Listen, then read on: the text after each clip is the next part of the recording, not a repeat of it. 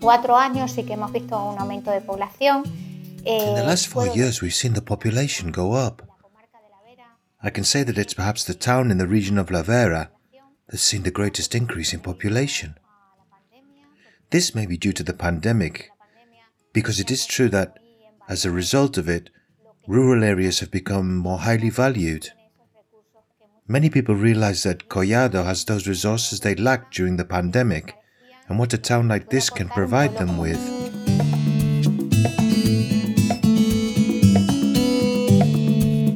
Tourism in Collado de la Vera. Smart tourist signs in audio format. A village with a future.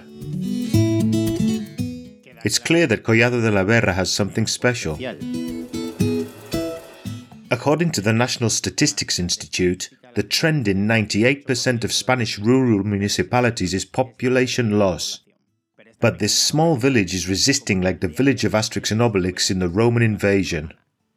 It's resisting population loss and is the exception to these statistics in the Cáceres province. Given the circumstances, it's worth analysing what this small village in La Vera can provide and begin to assess all the aspects that make it a success story. Well, Collado, for a start, has kept its architecture. It's a small village in the Comarca de la Vera with 237 inhabitants and its natural resources.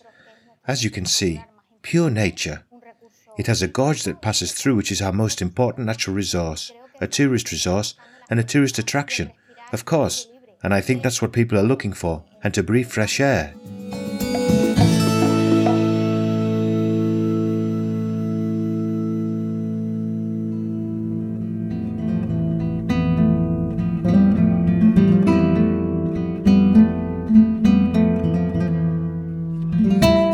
The advantages of village life come to the fore in Collado de la Vera peace and quiet, fresh air, and contact with nature.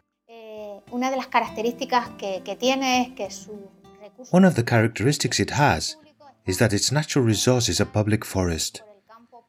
It's in its natural state. You can go for a walk in the countryside without any crowds.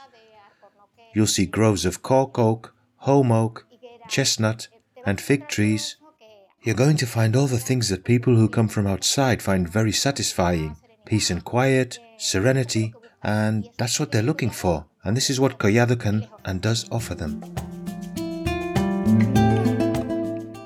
As a result of teleworking and the global trend to be greener, more and more people have decided or are thinking of moving from a city to a small town or village. This translates into healthier living habits, such as living with less stress than in cities.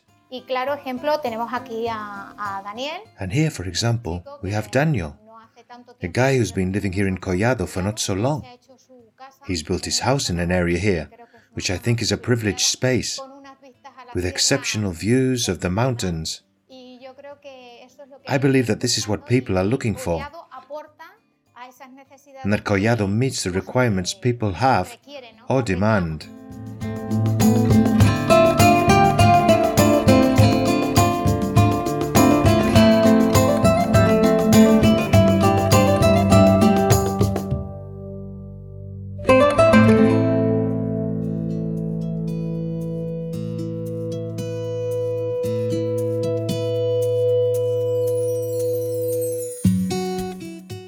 This village has become a clear example of this in recent years.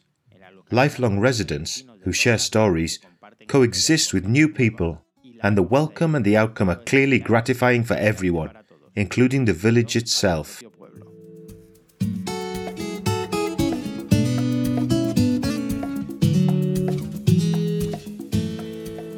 Bueno, el caso es que quiero dedicar esta audioguías I would like to dedicate this audio guide to the people who didn't leave and stayed in Collado.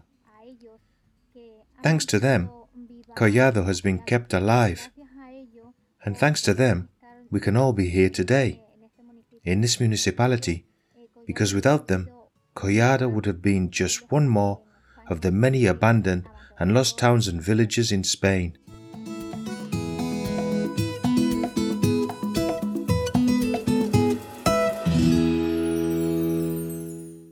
Production for Radio Viajera, financed within the framework of the Project for the Development of Smart Villages of the Government of Extremadura and the European Union, with the support of the Collado de la Vera Town Council.